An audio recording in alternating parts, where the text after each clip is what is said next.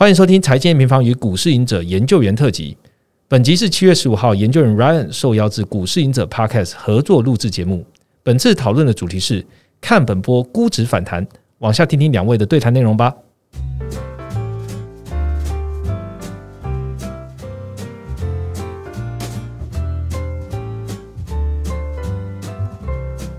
各位听众朋友，大家好，欢迎收听股市赢者，我是赢者。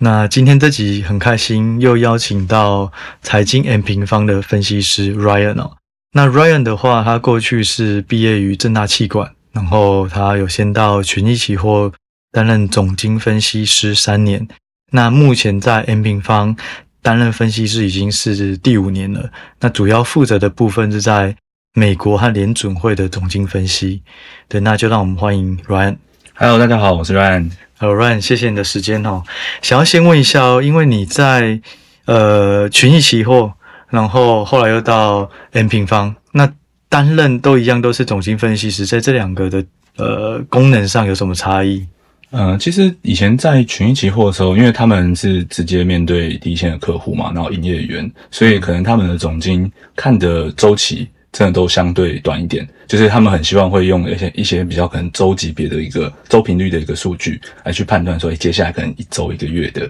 可是这对总金来讲不是很难吗？对，就是会会会会比较难，然后所以你那个错误率会高蛮多的。它不像是可能说像打 N 平方之后，它是比较长周期的，然后有一个循环的概念。其实我觉得。总金是这两种都能看，只是它如果看长期，它的准确率当然还是会相对高很多。那我问你哦，你所谓的长期，你认为看一个总金应该是要多久的这个阶段，呃，能够多久的期间是比较适合的？呃，如果是我自己的话啦，因为我是比较晚入行，我一四年左右入行的，所以我没有看过，我没有真的亲身经历过很长的周期。对，所以我自己目前是觉得三到四年一次的一个周期是一个，就以台湾的角度来看，可能像制造业这种库存的，是对我而言觉得跟股市的相关性比较高的一个周期，也比较有不同的指标能判断。对对对对。那我问你哦，你那时候毕业于正大气管，正大气管应该很多都是不一定会往总经走嘛？那你怎么会挑总经这一块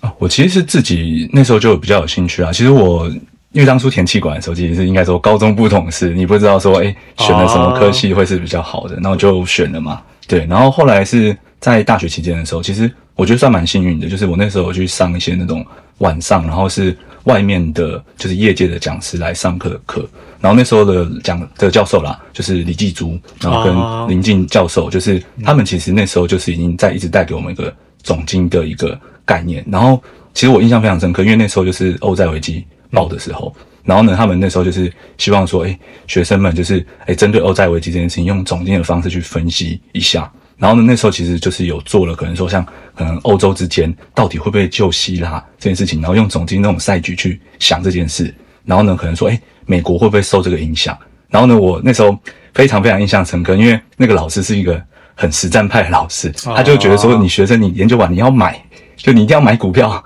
就是他他就他就他就一直一直要要你有这种概念，所以他那时候就一直跟我讲说，哎，美国的经济其实那时候他是。零八年爆掉嘛，房房地产爆掉，对，然后到了一一年那时候，其实房市都还没有很明显的复苏，对。但是他那时候就讲说，你如果去看美国的他的新屋开工，去看新屋销售，那个时候都是创了那当时的一个新高，所以他觉得说，像这个房地产的一个，就是对它起来之后，它会延伸到哎民众的一个消费能力，所以代表他经济是真的要度过那段低迷，然后要往上的时候。那我就会非常的印象深刻，这样。哎，那他叫你们假设要投资，就你们总经来讲，判断好了这个呃震惊局势，你们会怎么做投资？是直接投资 ETF，找一个大盘指数，还是怎么样？因为那时候是学生嘛，所以其实那时候其实最后其实还蛮蛮好笑的。我最后买的标的是台股，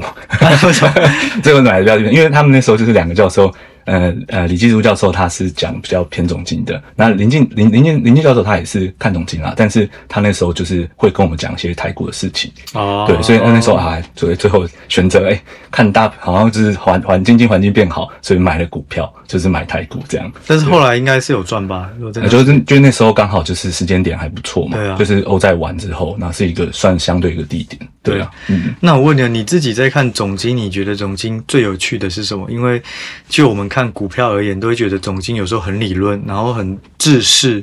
然后或是有时候都是事后解读。你看经济数据啊，怎么样都是三个一季之前的的 GDP 现在才在公布，就你怎么你你怎么看这些事？那你认为有趣的东西是什么？嗯，其实这件事情的时候，呃，我我觉得啦，就是总经真的应用在投资这件事情，其实我在学生时期我觉得算懵懵懂懂，但是我进到就是期货行业的时候，他们是做了很多的海期，然后呢，那时候其实海期是什么？海期就是海外的期货，就是可能说直接是诶。嗯，S M P 五百的指数期货，对对对，然后甚至有铜的期货啊，或是一些原物料、外汇、利率都有。对，然后他们其实是用这个东西去做回测，因为可能那个就是期货的那个资资讯是比较好，data 比较好拿到。然后呢，有 Multi Chart 这种软体，他们可以直接去进行回测。所以，嗯，所以那时候的投资就是比较往这一块。然后呢，你说像可能说。落后这件事情，其实我觉得经济数据它没办法，它就是要有调查时间，它一定会落后。对对，但是这个落后，我觉得可以，你你可以把数据去分类，就是这个数据是不是有延续性的？像像我我举例有可能说，大家很常看 PMI，PMI 它不是一个实体的数据嘛？对，它是访问企业。对，但企业它不会说，诶，我下个月看坏，然后。下下个月它就突然转向，其实是很难的。对，它其实是会有一点延续性的。对，就是说有些经济数据是真实的数字，但是有些是调查的，但调查这些它就可以及早让我们知道这个月的风向。对对对。那等到数据出来的时候再去交叉比对是对或错。对。但是通常风向不会马上就反转。对对对。然后其实当初我刚刚会讲说，他们为什么喜欢用回撤的方式，是因为其实很多期货他们都喜欢做那种顺势的嘛，所以一定要有这种延续性，他们的测出来的效果才会好。所以其实我会用这个举例，是因为这样。所以你们那时候海奇就等于是说，现在美国的经济状况如何，或者是整个经济状况如何？如果美国经济状况好，你可能就可以去挑道琼 S M P 五百这些选择。那如果经济状况好或坏，就可以去挑铜，可能是跟电子业有关，或者挑白金，呃，白金啊，或者是黄金啊之类的之类的。嗯，哦，那这样真的是，如果是要做一个比较短线的判断，不容易诶。嗯，所以那时候其实我那时候在群益期货的时候，我就看他们做，哎，我就觉得他们真的还蛮短线，但是因为他们是城市或是量化的，嘛，所以他回测出来，他他就会相信他的结果，他也不会用那个主观的方式去解读。可是我在想，就是说，如果你经济数据一个月公布一次，那城市交易它是高是高频吗？对，没有没有，他们其实像可能说很找很多周级别的数据，像 ISM 它是月嘛，但是其实像可能初零啊，或是连续申请这种是周级别的，那甚至一些 CFTC 就是。海外期货的一个筹码的一个数据，他们就会去用这些数据去交易。所以就是说，看到某个指标如果是好搭配什么，那它可能股价是涨或跌。对。但是有一个问题就是，就像现在就业数据以前好的时候，股票会涨，可是现在又考量到政府呃美国的 Fed 能够拿就业数据去做升息的依据，所以就业数据好，搞不好大家会觉得啊，可能升息的。更紧张，更紧张，所以变跌，就变成单一的数据，有可能不一定好坏，好或坏，然后反映股价涨或跌。嗯，其实实际上是是的，对对对，因为就有点像是市场情绪啦。我觉得总经最，我觉得最让人家难以理解，我觉得就是这一点，对，就是这一点，就是好像每次数据好，它也可以涨，也可以跌；，然后数据不好，也可以涨，也可以跌。对对，所以就以前我站在。股票面，我觉得这个总经都是事后大家去找画呃画图说故事，反正股价涨就是哦，是因为这个原因这个原因。可是当我离职以后，我自己也接触越来越多总经，我发现其实是每一个经济数据它都有当下的框架，那那个框框架。可能是影响股市或是经济好或坏，就像刚刚讲的，其实就业可能涨也可能跌，可是它背后一定有一个一致性的逻辑。对，那只是你反映到，如果你只看结果，你就会觉得这个根本就不准，但实际上它可能是反映它前面大家所担心的东西。对对对对，嗯，其实可以做做，我可以做个简单的举例啦，就是可能说像今年，就是其实呃，就是其实大家应该说。券商其实通常会在前一年的十月、十一月就会发一个年度的展望嘛。对对。那其实我们也有发，我们有发一个美国的一个年度展望。然后其实我们那时候去估一些可能像 GDP 的年增率，我们其实就是估它每季都下行。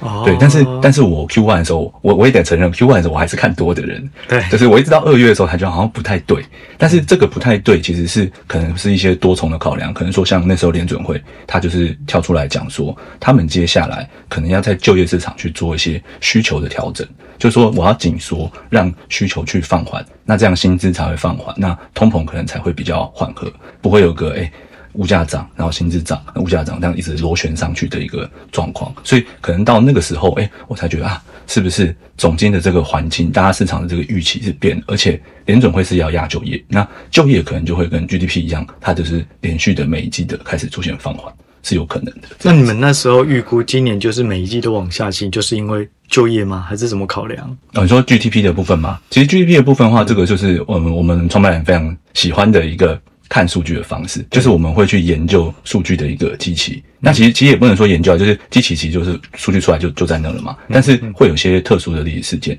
像可能说前一年它就是诶拜登又放了一个财政政策，对。所以如果你说去看美国的一个零售数据的时候，这个我们大概九月多，我跟 Rachel 在讨论美国展望了，对。然后那时候就我其实印象很深刻，Rachel 那时候跟我讲说，这个三月这零售一定掉到爆炸，因为你就看不到动能，你就不可能再发一次钱嘛。就是政策这件事情其实也很确定，就是不可能再发一次钱。那到底怎么样的动能可以让它的消费跟被财政刺激一样这样子往上冲？所以就基本上不能嘛。不能，所以你们就开始觉得那应该是要保守一点。对对，而且它是在去年的九月的时候，我们就推说，哎，三月可能会有一个很高的机器，所以零售的一个年增动能会很显著的放缓。这件事情就是那时候就已经可以预估到，但是当下实际上发生什么事情，当然还是要动态判断了。对，对所以其实有时候判断下面呃一季或者是一周的数据好坏，其实是跟基期有一个很大的关系要去考量。对所以以目前来讲的话，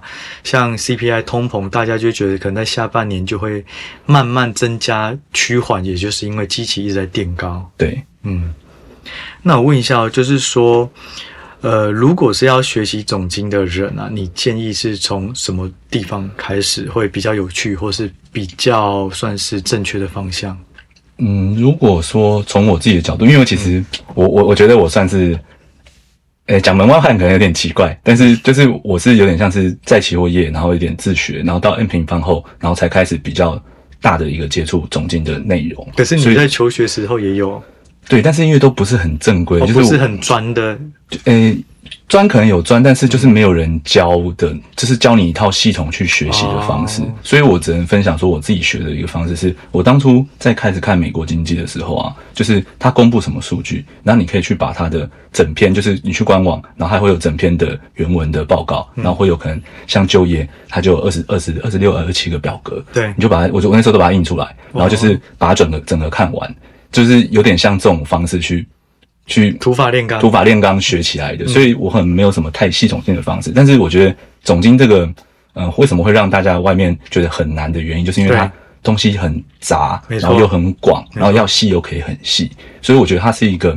呃，我很喜欢一句话叫做“润物细无声”，就是你是一直慢慢学，一直慢慢学，慢慢学，然后这个东西会慢慢改变你那个总经的想法，然后呢，你才会成。所以我那时候是真的把美国就是从月初到月底的那个原文的报告，我就是真的都印出来，然后整份看完。那你这样花时间花了，就是等于在期货那里的三年，其实你就是一直在练。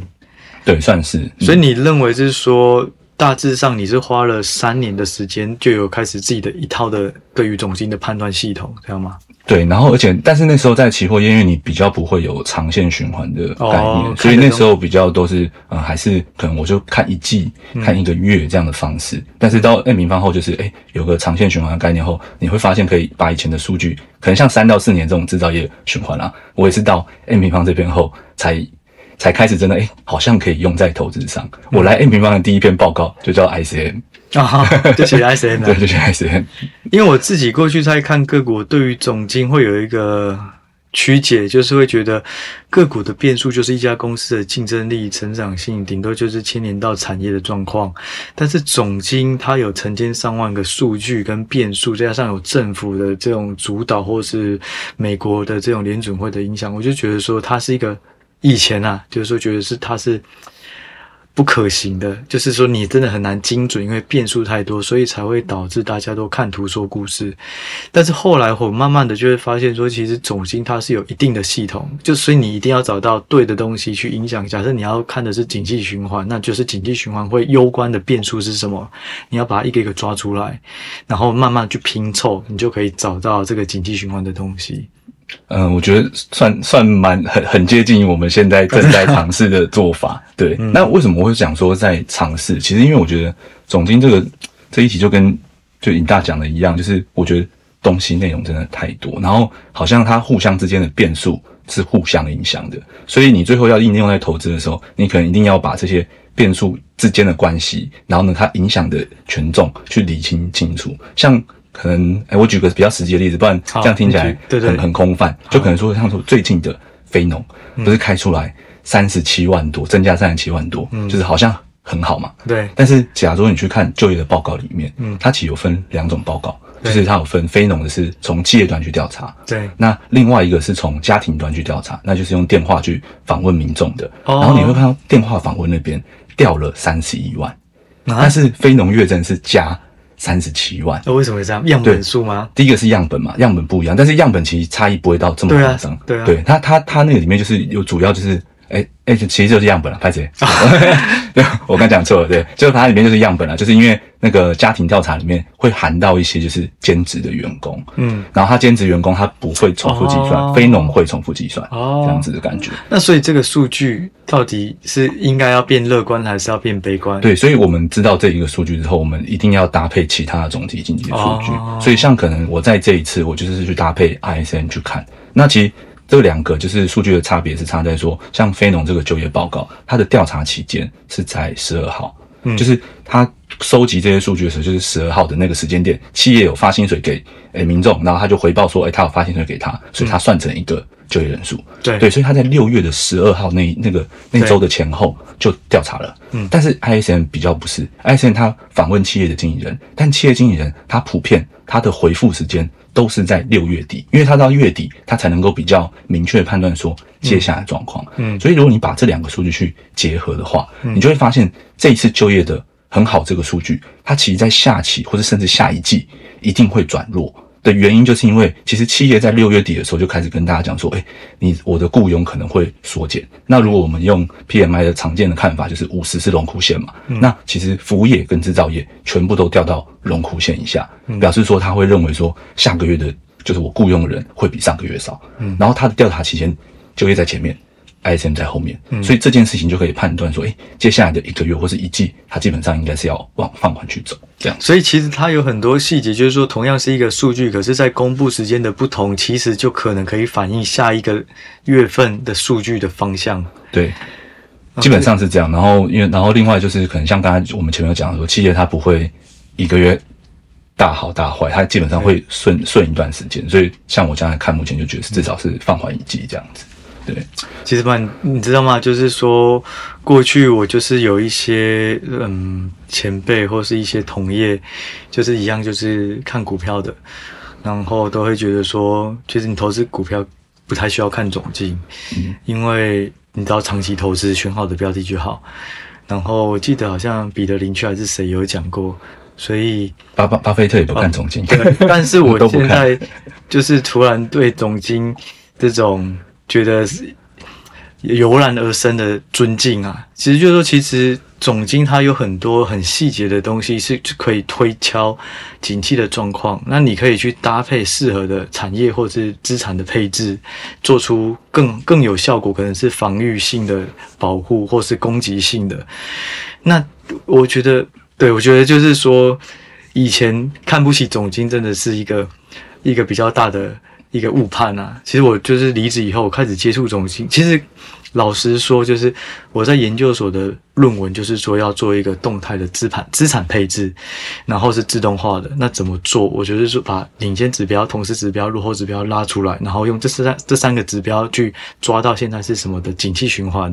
那确定这景气循环以后，就会搭配哦，现在是属于要买的是公用事业，买的是原物料、成长股、电子股什么的。但是这个只是一个框架。然后做完了以后，我就交论文了。但是他没有实物。但我后来发现，这个实物难的就在于是说，我不太知道每一个经济循环下，他所刚讲的像就业如果好或坏，到底是属于是哪一个经济循环？他要太多东西要去搭配，所以我就觉得，嗯，可能这个只能停留在理论阶段。但是我慢慢的跟很多学总经的人聊了以后，就像你们，我就会发现说，其实总经它的确是有脉络可循，但是它是在成千上万的数据下，你要去找到那一条脉络是不容易的。对，而且可能每个人的脉络还不一样，对就是大家整理出来的内容，对，就是明明一样看到 ISM、PMI 什么，可是有些人可能他有不同的解释。对我就会觉得，可是其实股票也是这样，你看到这个哦，一元周创新高，会对会对利益让获利变更好啊，他可能会有绝对的答案。嗯可是不同的人看到不同的深度，他也许就会给出不同的方向。可是真相可能就只有一个是对的。第二层思考，但是大家第二层、第三层，然后就是哎、对对对可能每个人每一层都不一样那种感觉，对所以我就会觉得你刚刚讲的很有趣，就我过去从没有想过，原来同样都是非农，它会因为样本数、时间差，其实你是有办法推敲到下一个。那就我的认知，我觉得总经最后的目的是不是就是要帮我们确认现在是什么经济状况？对。呃，这个部分的话，其实，在 M 平方我们是有做成一个景气的循环图啦，然后就是四个象限嘛，就是诶、成长、趋缓、衰退、复苏。对，那这个东西如果就是呃，我们先讲不讲背后怎么算，用比较白话的方式去讲，就是你可以想象成就是，假如说一个国家它有一个 GDP，然后 GDP 它有一个年增率，就是动能，就是成长的动能跟一个绝对值，那绝对值是它的一个长趋势。那其实你就是我们我们的这个呃四个象限，其实基本上就是用这两个东西去处理出来的。那我们就是看它，哎，现在动能强不强？嗯然后呢，它绝对值有没有在增加？因为绝对值如果衰退的话，就是我们经济定义上的衰退嘛。对对，所以我们通常就是看这两个东西。那以目前的话，呃，因为 GDP 我们其实去年就股市一路年增要下行，对所以它就是慢慢的从成长到一个循环的一个象限。对。对，就是我们通常判断经济循循环在哪个位置，通常就是这样判断。那我问一下，因为我们刚刚提的都是景气循环，可是其实你有另外一个专业是在解读费的。嗯那到底解读费的这件事情，你觉得什么事是最重要的？因为我觉得费的它可能有很多对话，然后大家就会知道要怎么看，或是什么那个点阵图啊。那对你而言，你会怎么看？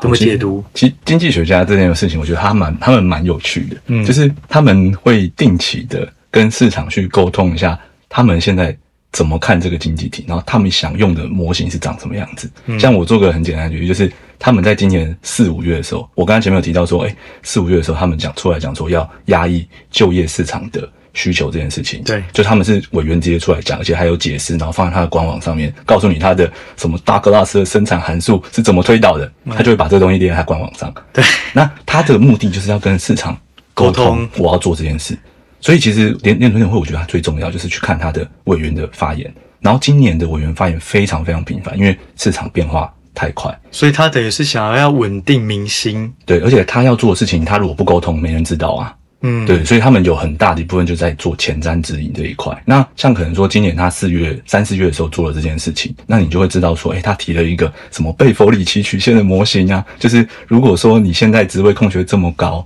然后呢，大家就业人数这么少，那你是不是薪资就会因为找不到就找不到人嘛，所以你薪资就要一直往上拉高，那你通膨就会很严重。对所以联总会在四五月就是要解解决这件事情，所以他那时候要做紧缩，要怎样，就是要控，就是要控制这一块。但是他到最近，像我记得是应该是六月底啦，六月底的时候，你在纽约联储上面，你就会看到他有一篇新的文章，叫做就是呃高收益债跟头等债跟美债之间的利差。那这个东西是什么？就是说，他们现在在做经济调控的时候，他们已经从就业这件事情，他们因为其实就业这件事情其实应该就是会放缓了，可能应该调控的，我觉得他们想要调控的部分就已经差不多了。那为什么会往这一块去走？就是因为现在已经紧缩很快，接下来可能会升息的速度更快。那升息速度更快的时候，影响到的就是就是我们可能说先从货币政策，然后影响到信用的市场。然后呢，他们现在就是要关注信用的市场，因为假如说你信用的市场如果变不好的话，大家应该发现现在美国的一个消费很多已经是用 credit 去消费了。哦，没有钱呢。对，那如果说这个信用市场转坏的话，他们是有违约的可能性，会有影响到实体经济的一个状况。所以联总会他现在已经从诶改变就业这件事情，到开始关注利差这件事情。所以我觉得费德最重要的就是一直不断去看他们提出了什么新的理论，这样子。可是就像他提出高值利率，呃，值利率的这种东西，或是这种信用的东西，这个背后你刚讲的这个逻辑，是你们看完这篇以后，你要去一直反思推敲，还是就你的 sense 你可以知道丢这个 o 那你知道解释什么？呃，其实应该说，我我我，但这我自己的角度啦，就是我基本上是相信联总会的沟通，因为他们政策想要做什么事情，他如他呃，就是反正他们以前有一些就是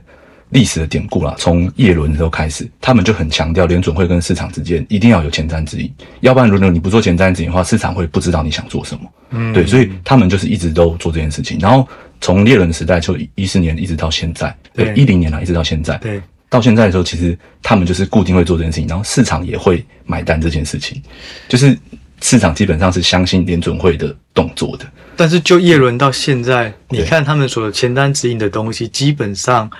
都没有偏离太多，也以事后。回头看的话，对，基本上就没有偏离太多，所以我会把它当做观察联准会的一个重要的态度。那他们多久会公布一次这种文章啊？它是不定期还是是定期的？现在就是不定期的，所以我很常都在刷各个联储的一个官网。就是看他们有发什么什么什么类型的文章，通常就会是他们当下关注的。所以就是说，如果联准会发文的频率是增加，代表现在的局势不确定性是更大，所以他需要透过这种沟通方式让大家知道我们在想什么。这样对对对，他想要管调控什么市场这样子。所以就以今年来讲，他们的频率是很高的。今年就是委员不是一直出来讲话，对啊，像这这几天不是可能说升息的七月升息四码几率拉高了嘛？对。对，然后因为加拿大升息四码，原本预期升息三码，它升四码，然后呢市场就已经开始认为说联总会七月就要升四嘛，对，然后联总会因为他在前一次是讲三码，他在上一次会的时候讲三码，所以他就立刻派一些委员，像可能 Bostic、沃勒，就是这些会出来跟你讲说，对，哎，我不排除可能有超过三码以上的升息幅度，他就要沟通。所以我问你，他像他派出什么最歌的委员或最阴的委员，那个是联准会的人决定是释放这个人去沟通，然后大家会联想到他过去的态度，还是是他们主动自己想要出来讲的？这个我觉得。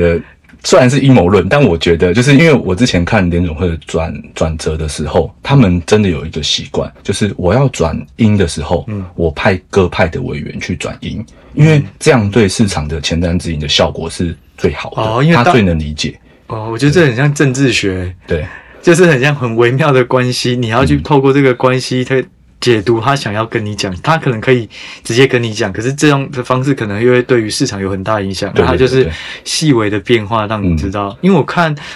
呃，因为我们现在。录节目的当天，我们还是不知道七月底的升息状况。对，哦，但是这几天我看到他们就派最阴的人来说，我觉得升息四码可能过头了，可能三码就够。对，然后股市就这样，因此而有比较大的正面的反应。对，所以就是说，你自己在观察这件事情，是以前的叶伦时代就都会有这种的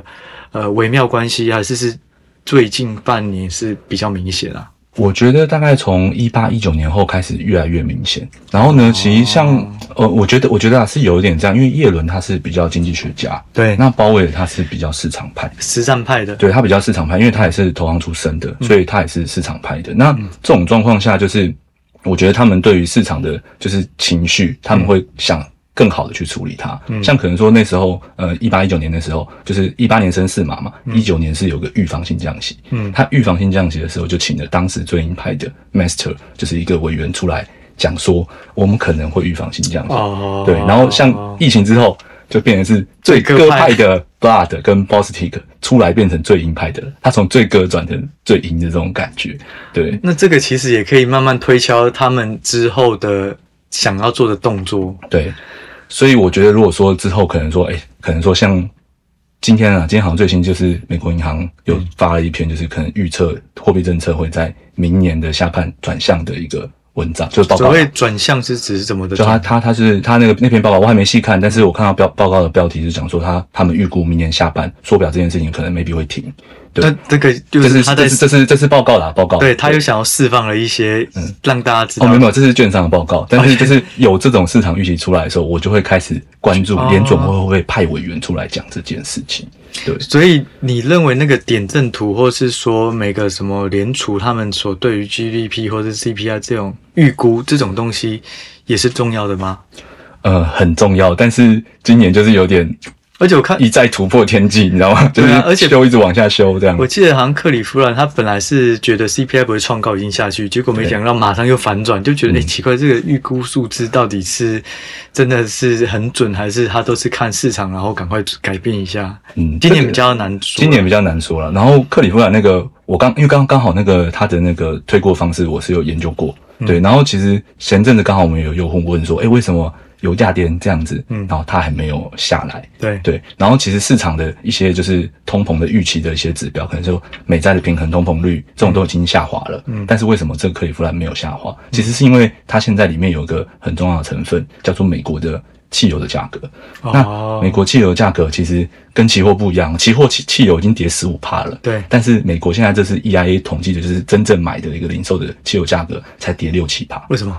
就是期货可能有个领先反应的状况，它有个价格发现它先跌，但是实际上美国的民众还没有感受到这件事情。所以这其实就是有一点算是预估未来的一个对，就是市场已经预估就是通膨要下来了，嗯但是实际上民众的花费还没有下来，嗯这种感觉，嗯，所以我觉得那是准的啦，只是就是它可能短期的话就没办法这么这么灵敏，就是它它不是用期货价格去做它的模型嘛，对啊，所以就是说，其实总金指标只要找到那个脉络，基本上你就可以慢慢拼凑出很完整的逻辑。那是这个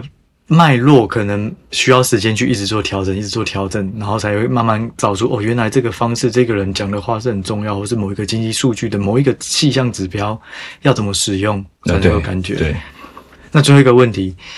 就是说，既然你们都是 M 平方的分析师，你最常使用的是什么功能？哦，我在 M 平方当初最不习惯的是以前都有蓬勃嘛，对，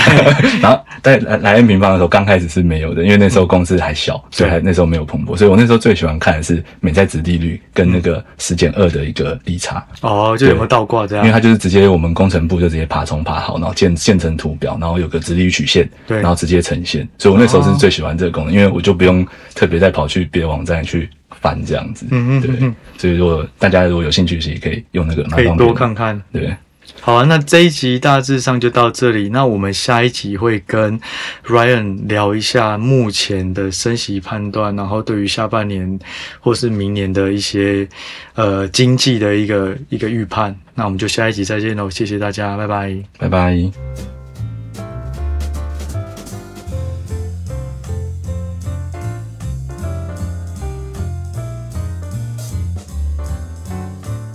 各位听众朋友，大家好，欢迎收听股市赢者，我是赢者。那我们这一集呢，会跟 Ryan 继续聊一下他的专业哦，就是说对于联准会升息啊，或是美国的经济状况，然后做一个判断哦。那就让我们先欢迎 Ryan。Hello，大家好，我是 Ryan。Ryan，谢谢你的时间跟你的分享哈，我觉得在上一集非常的精彩，那也非常期待这一集我们能够问出什么高含金量的话题啊。想问一下哦，就是说，因为经济或是总经，大家都在讲景气循环，那对你而言，你的景气循环判断会看的指标是什么？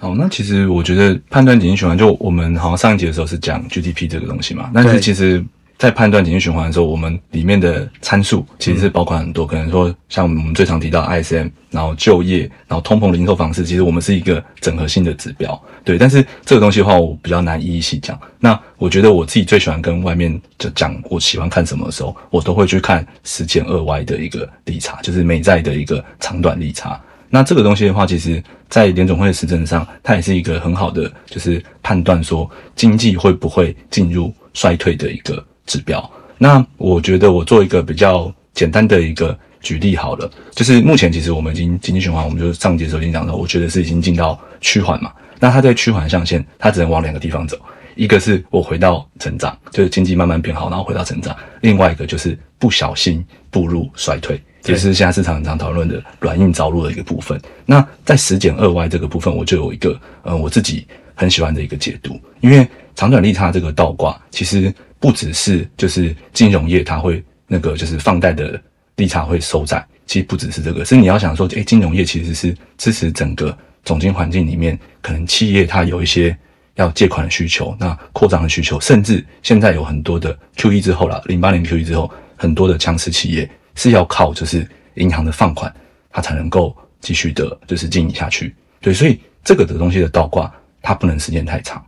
它如果时间超过三个月、六个月，其实是真的会有企业开始违约，那甚至可能民众他可能也缴不出一些贷款的一个状况，那这样就是有可能步入一个衰退的状况。那过去啊，就是我们回测上，就是通常第一次的倒挂，像今年第一次倒挂才四月多，通常第一次倒挂都不会有太大的经济危机，因为其实它没有长期的倒挂嘛，所以不会有影响到实体经济。那这一次的倒挂开始时间有比较长一点的，因为维持了嗯快。应该是快一个月了，对，所以所以这个东西我觉得是要开始看，就是它不能是维持到三个月以上，那可能对经济的状况会比较不好。诶，我想问一下哦，就是回到源头的话，就是为什么直利率倒挂是影响到景气的判断？还有就是说为什么要挑？两年跟十年，就是想说，可能有很多朋友都常听到直利率倒挂，可是不知道那是什么。你可以帮我们解释一下吗？OK OK，就是其实像我我们假如说正常的直率曲线，你的短端的利率一定是比较低。短端就是说天期天期比较短，可能说三隔夜啊，或者三个月啊，两年这些都是比较短的。那两年以上有五年、七年、十年这些比较长的嘛？对。那正常的一个传导就是我们可能是从央行。它提供了一个就是政策利率是一个隔夜的利率，非常非常的低。然后呢，给银行让银行有一个能力去对外去放贷，但是银行对外放贷它也是要赚钱嘛，对，所以它是拿了很短期的利率，那比较便宜的资金去放给别人，然后收它长期的利率。所以你可以简单想成是这样的一个状况，嗯，对。那这就是长短利差的一个部分。OK，好，那第二个就是十减二 Y 的部分呢。其实为什么要十减二？其实这没有一定。其实如果你说看联总会新的，就是他们新的一些回测跟研究，他们他们还蛮好玩的。他们也跟我们期货业一样，用十减二去，还有三三个月减十去做了一些回测，然后呢，对股市的绩效表现好不好？然后好像是我记得是在四月多的时候，在他们的那个。官网里面的就是经济研究的其中一篇啦，就他们他们你看他们还拿拿拿这个东西去测股市，就是还还蛮好玩的。就是它它里面有研究证明说，诶三个月跟十其实比二减十更有效。但是因为这就是比较历史的回撤，对，那它背后逻辑其实是我刚刚讲的那个逻辑，就是它如果长期倒挂，实体的经济会没有资金的。动能，因为银行它放款会缩手，因为他会发现，它只要放款，它就赔钱，对对对，就不放款。嗯，那企业如果银行没有放款，企业就没有资金，对，那可能就会倒闭。对，所以这个对实体经济就是影响很大。那至于是用三跟十，或者二跟十，他在那篇的那个 paper 里面，他有讲说，主要的差异是这样：为什么三跟十是比较呃有用？是因为他们正常的市场预期会是对的。那市场预期对是什么意思？就是说，呃，像我们很平常会看。Fed Watch，或是期货有些利率的一个期货，那那是市场交易出来的，所以它为什么拿来看衰退比较有用？是因为市场如果认为会衰退的话，它的一个短端利率的期货会下降的很快。对对，所以它的那个倒挂就会结束嘛。嗯，那这样的话就是会比较就是能够呃市场这个预期是会比较准确的，就是如果市场开始预期会衰退的话，那它的这个倒挂可能才会结束。哎，我问一下，通常来讲的话，倒挂就是两年跟十年，因为十年的时间太长，所以会决定有没有倒挂。通通常都是短天期的这个去移动导致倒挂，长天期的通常是比较不会动的嘛。呃，其实这个是呃，就直率曲线的动就有分啦，就是呃倒挂的时候，你可以称成是短期的上。那短期短端这边上的话，可能大部分都是联准会升息，所以短端上的很快。对。那这件事情其实并不是什么太坏的事情。因为其实它通常是过热或者经济好，它才会。那现在不是也是联准会一直升？对对对，现在联准，但是嗯，它另外一个走法是长端的往下，因为长端其实是市场对于经济的一个预期。对，所以如果说像现在，其实长端下的比较快，像可能说最近啊，长债在。就是虽然说最近股市反弹，但是你可以看到长债是在下的。诶，长债下这件事情不是由联准会决定，它是由市场决定。对，所以意思就是说，长端跟短端，短端是由联准会决定，长端是由市场决定。对，哦，所以表示说市场其实现在还是有在下修经济的一个状况在发生。哦，对，虽然股市反弹，但是他们的确是市场的债市端交易出来是这样的一个状况。这个太棒了，因为我。过去我都觉得，殖利率它只是反映升息的状况是由短端决定居多，所以我过去比较无知，都会跟大家说：“哎呀，这个殖利率呢，你其实不是重点，有没有倒挂不是重点，重点是它到底有没有要升息，因为有升息，升息多了它就会倒挂。”那所以只是说，他要不要升息或升息的态度强硬才重要，不用管倒挂。所以现在学到一课，就是说，实际上它除了短端会移动，会会有改变，其实长端市场预期这一块也是很重要变数。对，然后我们如果说像，因为我们就是针对这种有，就除了联准会的回撤，我们自己有一些一些回撤，那我们有放在官网上。其实像可能说真正到后诶进入衰退的时间点，可能跟大家想的不太一样，它不会是发生在就是十减二刚倒挂的时候，通常它的真正衰退会发生在十减二就是解除从倒挂翻回正值的那时候，才是真正衰退的时候，因为市场预期接下来要衰退了，所以短端会整个往下掉很快。然后呢，它就会从负的翻成正的这样子。所以意思就是说，其实这件事情市场的预期是领先指标。对。然后当它真的出现了，就是倒挂解除了，嗯，然后可能就会可能就会衰退。那股价呢？股价是在倒挂还是在景气衰退？就我们那时候回撤出来的时候，就是它从那个负翻成正的那个时候，假如说维持了三到六个月，然后从负翻正的时候，那时候会是跌幅比较惨重的时候。那现在，现但但现在还没有到三到六个月了。就我那时候，我们那时候滤网就是基本上是用六倒挂要六个月以上，那就是倒挂六个月以上，然后从负反正我们才去就是在期货上去做个放空的策略这样子。然后呢，那时候的哎，这个测出来绩效哎还不错，但这都是历史回测啦。不过我记得你刚刚有提到，就是说这一次的直利率倒挂跟上次不同，是在于这次维持比较久。对，然后你还没有讲完嘛？就是说那所以代表这一次的风险是明显比四月的时候还大。对。嗯，这这个这是这一次啦，因为四月那时候很快就结束了嘛，那这次已经维持呃应该是几周了啦，所以这个部分的话，我觉得要持续观察，就是它最好是不要倒挂太久。我觉得我的现在想法是最好是不要倒挂超过九月，哦，因为三个月嘛，就是不要倒挂到太长的时间，因为你倒挂到也会撑不住。对对对，呃，甚至其实银行也会受不了啊，因为你这个收债，他们应该很大一部分汇率来源会影响。诶，那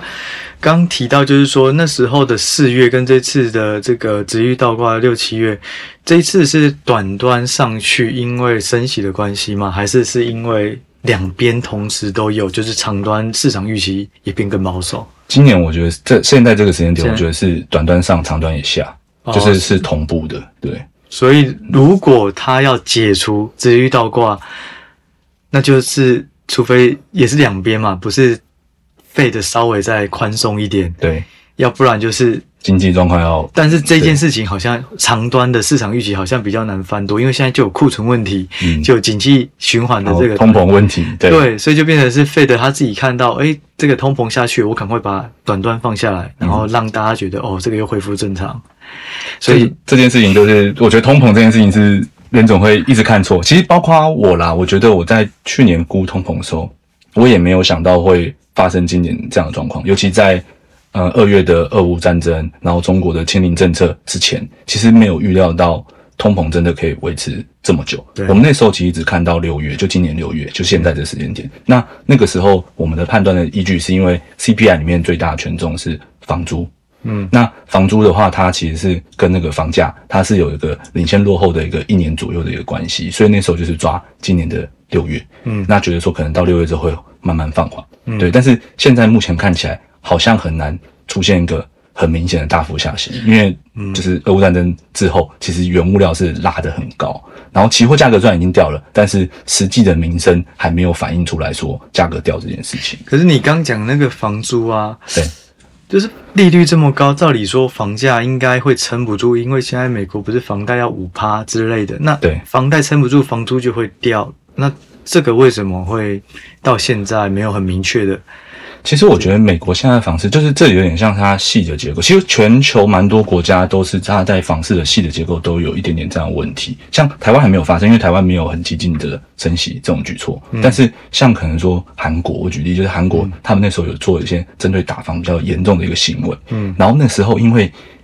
都市地区它的需求就是这样，它根本就没办法去减少，所以。房东可以很就是很轻易的把任何成本转嫁给租的人。哦，就是供每个国家的供需市场不同。对对对，然后美国它现在其实也有一点点类似这种概念，就是它其实涨价的区域都集中在大城市，啊，大城市需求本来就好，本来就好。然后呢，它的那个租金，反正我我我房贷涨，我就转给你租金嘛，你租金去吃，就有一点点这样的一个状况发生。又是取样的问题，对，刚好都是大，然后它的权重又大，就是刚好你大城大城市的权重一定也会比较大一点，所以我觉得它的嗯、呃就是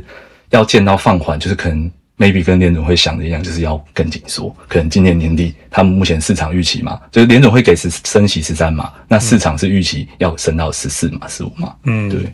那我问一下，刚刚讲到通膨这一块啊，我突然想到，那到底 CPI 要看核心还是正常的 CPI？哪一个是你觉得比较重要的啊？其实或这两个，嗯先讲这两个的差异是什么，然后你认为该怎么看？OK，好，那其实，在那个通膨数据的话，它会分核心跟非核心的部分，就是差在食品跟能源，因为食品跟能源的波动有时候太大。然后呢，在过去啦，就是其实在就是疫情之前都是低通膨时代，就是基本上那时候央行烦恼的是怎样把通膨推起来，因为你通膨推起来，民众的消费才会持续。因为你假如说你知道有个两趴通膨存在，那你的消费就不会缩手，因为你可能就是、诶你现在商品不买，以后会变贵，你就会有着这样的一个潜移默化的一个想法。所以以前他们是定一个两趴，然后温和的成长这样的一个概念，但是现在有点不一样。现在其实鲍威尔他其实在这几次的联准会的会议的记者会里面都有讲，他说我们以前是看核心，然后联准会我们的政策也只能管到核心的部分，因为食品能源不归不归他管嘛，那拜登如果不处理，其实联准会无无法去处理这件事情。但是他现在为什么要这么紧缩的原因，是因为食品跟能源的涨价已经把民众的一个通膨预期去推高了。哦，这就是最怕的预期一直推高。嗯，而且我们刚好，诶、今天录的时间还蛮好的、因为那个鲍威尔那时候他讲说，他看到这件事情，就是在我们这周五要公布的一个密大的一个就是预期通膨的五年的一个指数，就是这个东西刚好这礼拜五要公布。对，哦，他们会有这种数据公布。对对对对，就是有这种就是诶调查说一般民众对于通膨，你认为五年后通膨大概是怎么样？哎，这个是定期都，会每个对每个月都有每每个月都有有。对对哦对所以这个也是你认为重要参考数据之一。对，但是像这种你知道吗？就是这种也很好很好玩了。就是我们以前其实这个数据，因为低通膨时代，你根本就不会关注这个数据。那一直是到联总会前前几次的会议后，哎，讲说我是因为看到这个才升息，六月升息三码，那全市场就会来关注这个数据，这样子。哦，所以有时候也是因为他们讲的这些，对大家才会去特地看，不一定不一定过去会看的东西。对对对，没错。那我问一下哦，就是说，就你解读呃联准会的这个这个释出的讯息啊，你自己会去怎么看它字里行间的变化？是说你会把上一次讲的东西跟这一次讲讲的东西都的呃文字单字还是语句语气？呃，就基本上这个这个也不是不是我我们特别这样看，因为我最早开始看联总会的时候，我就、诶我就发现，哎，彭博上面他们就有一个那个什么前后会议组织稿的一个对照，然后会诶上次没讲什么就新增上来，啊有讲什么就把有讲什么拿掉，它就会划掉，就是有一个这个表。那我们现在报告也都是以这样的形式去发。那这个东西的话，就是讲的学术一点好了啦，就是为什么联总会要做这件事情，其实他们是有研究过的，就是哦我改这个字里行间的东西，比就刚才哎、其实我记得尹尹大也有讲，就是你刚刚有说，就是他也怕直接讲会嗯影响到市场，会立刻大波动。但实际上现在的确也都会，哎、对，真的 会因为大家都知道要关看、那个、关注度太高了，现在关注度太高，但是就是你修那个比人直接出来讲的那个波动幅度，我觉得一定还是会小了。再隐晦一点，对再隐晦一点一个想象空间。对对，或是甚至其实有些没有看啊，嗯对啊，这种感觉，嗯，那 Fed Watch 你你也会觉得这是很重要的数据，因为 Fed Watch 就是利率期货，所以利率期货其实是我很喜欢看的数据。因为其实，嗯，在这但是因为我没有经过拜赛啦，就是可能、可能这个很很要问你答，没 有没有，我没有那么厉害。没有，就是因为在拜赛里面可能才比较多债券债券那边的，清对对他们那对边部门可能会比较清楚，但是因为债券是世界最大的市场啊，对对对所以它其实它交易出来的正确程度，而且通常做总金应该也是往 fixed income 比较多了，对对对所以其实他们萃出来的，我相信会比较准一点，所以我也蛮常就是就是用债券的一个方向去推估经济的一个状况。诶，我可以请教一下，什么是利率期货吗？呃，利率期货的话，其实像呃有有蛮多种的啦，就是它就是把利率、现在利率跟外利率的价差做一个交易。对，现在就是假如说，可能你看 CME 有一个三十天的一个利率期货，那它就是看每一个月的利率会就是交易出来会落在哪一天，那它每一个月份都有合约嘛？对，那所以说是可能说像现在七月合约跟年底十二月合约，我去把它相减，那中间的利差就是可能联准会会升息的一个幅度。对，那这个东西感觉是一个赌盘啊。哎，是，是的，就是因为市场交易出来了，所以说是赌盘也没错。所以就是说，其实我们透过赌盘，我们就可以判断现在市场压的方向是什么比较多，所以我们就可以预期到市场对于长端或者终端的预期在哪里。对，就很像我们看。呃，可能直棒或者是说奥运比赛的那种运运彩，你就可以知道那个赔率，可以知道说大致上能力在哪。而且我觉得，我以前在期货业的时候，我我看到的状况是这样啊，是因为我们很多的，像可能说我们内法客户人寿险，他们你现现现货的那个债券，你只要变成老券，你不是新券，它流动性很低，你根本没办法处理它，而且甚至可能你的手上债券是赔的，你要把它。报到 maturity 就是报把它报到到期，到期对，但你就会有这样的状况嘛？那你怎么避险？你的净值一直掉，那就只能去用利率期货，或是用美债期货。所以我觉得那边它交易出来的方向会准。我觉得有一部分原因是这样。哦，了解，这蛮合理的，因为流动性的关系。对对对。那我问你最后一个问题，就是说，你认为总金的这种行情啊，或是判断跟股票的评价该如何连接？因为大家就会说啊，当总金不好的时候，都先杀估值。嗯，那这种东西要怎么去连接？就你自己的经验。我觉得这个好像蛮艺术的，真的是艺术，真的很艺术。因为 P E 这件事情，真的估值这件事情真的很艺术。也许看方向会比较有，但是到哪一个？价位或者是哪一个点位，可能就很难很难精准啊，对不对？对啊，所以我的想法是这样，就是尤其是从零八的 Q E 之后，嗯，我现在就是呃蛮蛮常去想 P E 这估值应该落在什么水位的时候，我会用点准会的一个资产负债表的一个总额。就是它的总额要像很像你在缩表了嘛？那其实联总会有喊出一个，就是呃，它是用纽约联储去喊呐，就有喊出一个他们的目标，在二零二五年的时候要缩到五点九兆。对，那现在目前是接近九兆啊，所以它要降的幅度蛮大的。但是大家可能想说啊，在降幅度那么大，这样 P E 都在砍四成了。现在目前 P E 为什么砍？我觉得可能跟这有一点关系。反映未来嘛？对，在反映未来。但是如果说你拿这五点九兆，你去对照疫情之前。疫情之前其实是是四兆多。哦，所以其实照理说估值哦，为什么我会觉得它很艺术的原因，是因为它其实也砍超过了，就是对。放水出来的一个量，对，就是我们通常要做这件事情，就是回归到相同的时空背景或类似的时空背景，会有一个依据，对基准可以。那现在虽然是九兆多，啊，之后会变五兆、五点八兆，对，那但是五点八兆就算是这个水位，也比疫情前。还要再高，所以如果现在的估值是比疫情前还要再低的，有可能拉长来看会是超跌。对，是。然后这个部分的话，总经其实我现在目前是用两个东西去观察，就是像我刚刚讲说，它的目标是到五点九，就是无论算六兆好了。对。那疫情之前可能是四兆多，对。所以中间不是有一个两兆的一个差额？然后我我们现在是发现说，在联准会资产负债表里面，这个两兆差额是被就是。呃，他们的一级的银行被存在联总会里面，嗯，就是这两招他们没有不会释放的，对，没有拿出来用，所以所以这个 P E 的估值，我们会认为说，像现在可能跌到这个位置，它应该要对照的不是单纯的疫情之前，可能是更更久一点点之前的的位置，但但是还是还是还是还是已经跌超过了，就是我们中间有这样想。你说的这两兆是在四兆多的时候被锁住的，还是到五点九兆以后会被锁住的？它它现在被锁住，就是我们现在联总会资产负债表九兆里面有两兆是银行它不愿意释放出去，它就是握在手上，然后每个月去每每天存到联总会里面去。所以意思就是说，如果到五点八兆的时候，它还是不愿意释放这个两兆，所以五点八减二就变三兆多，其实就会变更低。对，可是其实我看目前大部分的估值，如果第三季没有下修很多，其实现在都远低于，也不能说远低于，就是有一定的距离低于疫情前的本益。对对对，没错。然后这样子就是，但是因为就是变没办法，因为市场的状况，它现在就是远低于。对对对。然后我们会觉得说，如果可可能跟个股的评价也会有点类似，就是我们认为说是现在给出很多美股可能开始陆续给了负面展望，尤其七月初开始，我记得好像。目前已经有七十几家吧，就是给了 Q two 是负面展望了，对，然后给出这种负面展望，我觉得就是等这个负面展望结束之后，嗯，但但他第一次给嘛，所以 maybe 可能下下一次十一月的时候，他可能如果说这负面展望的加速变少，那 maybe 这个估值就可以回回来。对，因为你 EPS 如果现在预期会掉，PE 是不是也不太容易上升？对啊，没错对啊，所以这个感觉是有点搭配在一起的感觉。嗯，我觉得这期收获超多的，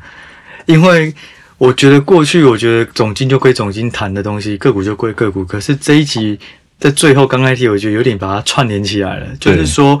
本益比这种本来就是一个艺术，除了个股或产业的成长性、公司的竞争力，但是有一块就来自于资金行情，要这个市场有多少钱。